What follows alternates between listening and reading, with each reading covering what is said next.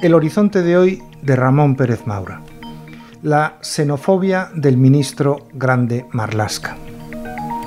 Me desconcierta la suavidad con que han tratado la mayoría de los medios de comunicación la sentencia de la Sala de lo Contencioso Administrativo del Tribunal Supremo que ha establecido la ilegalidad de la expulsión en caliente de múltiples menores de edad que entraron ilegalmente en Ceuta el 17 de mayo de 2021 el Supremo considera que hay una violación clara de la ley de extranjería, que requiere un procedimiento administrativo individual, información específica sobre la situación de cada uno, audiencia del que puede ser expulsado e intervención del fiscal de menores.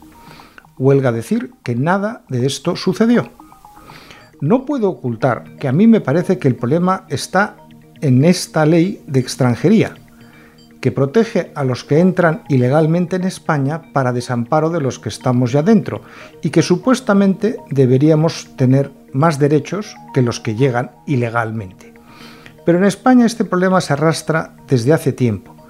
La violencia palmaria la tuvimos en el gobierno de José Luis Rodríguez Zapatero, cuando los saltos multitudinarios de la valla de Melilla. Entonces, fuimos noticia mundial por ser el único país del mundo en el que los que entraban ilegalmente iban corriendo a lo que daban de sí sus piernas a entregarse en la comisaría de policía. Tales eran los derechos que se les dio.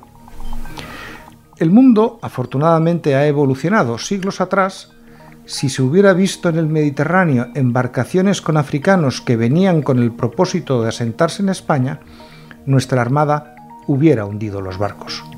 Sin más. La vida hoy tiene un valor superior y si un buque de guerra ve una patera, la rescata, no la hunde, afortunadamente. El problema llega después, con los derechos que tienen esas personas y que no tenemos los españoles, porque a un ciudadano español no se le da ningún beneficio como resultado de perpetrar una ilegalidad, pero a un inmigrante ilegal sí. El mundo al revés.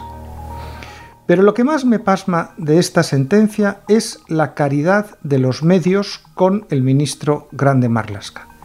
Si esta sentencia se la hubieran aplicado a un ministro del Interior del Partido Popular, habría una inmensa tormenta mediática acusando al ministro y a todo el gobierno de xenofobia y de racismo, de proceder fascista y todo tipo de lindeces parejas. Pero si el que lo hace es un ministro socialista, la crítica por xenofobia se evapora como el alcohol. Solo se puede acusar de racismo a un partido de derechas. Y no digamos lo que hubiera ocurrido si ese ministro llega a ser de Vox.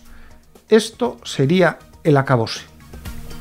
En España prima una doble moral, que aplica distinta vara de medir según a quien haya que juzgar. Y dentro de la degradación de nuestra democracia, una buena parte de la culpa la tiene mi gremio profesional, el de los periodistas.